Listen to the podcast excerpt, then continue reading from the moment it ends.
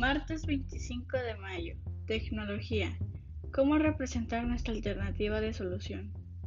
Lo que yo entendí de la clase de hoy es que la solución al problema del agua del estudiante es poner un sistema de recolector de aguas pluviales, que es como recolectar el agua de la lluvia y que para hacer una representación técnica de este se puede usar dibujos, bocetos, gráficas o símbolos para dar a entender la solución.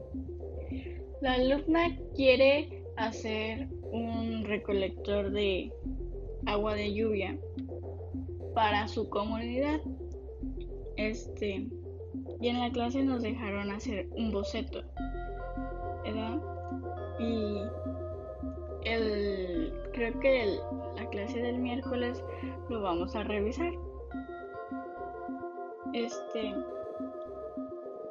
lo que para hacer una representación técnica, este, lo puedes hacer con dibujos bocetos a mano alzada.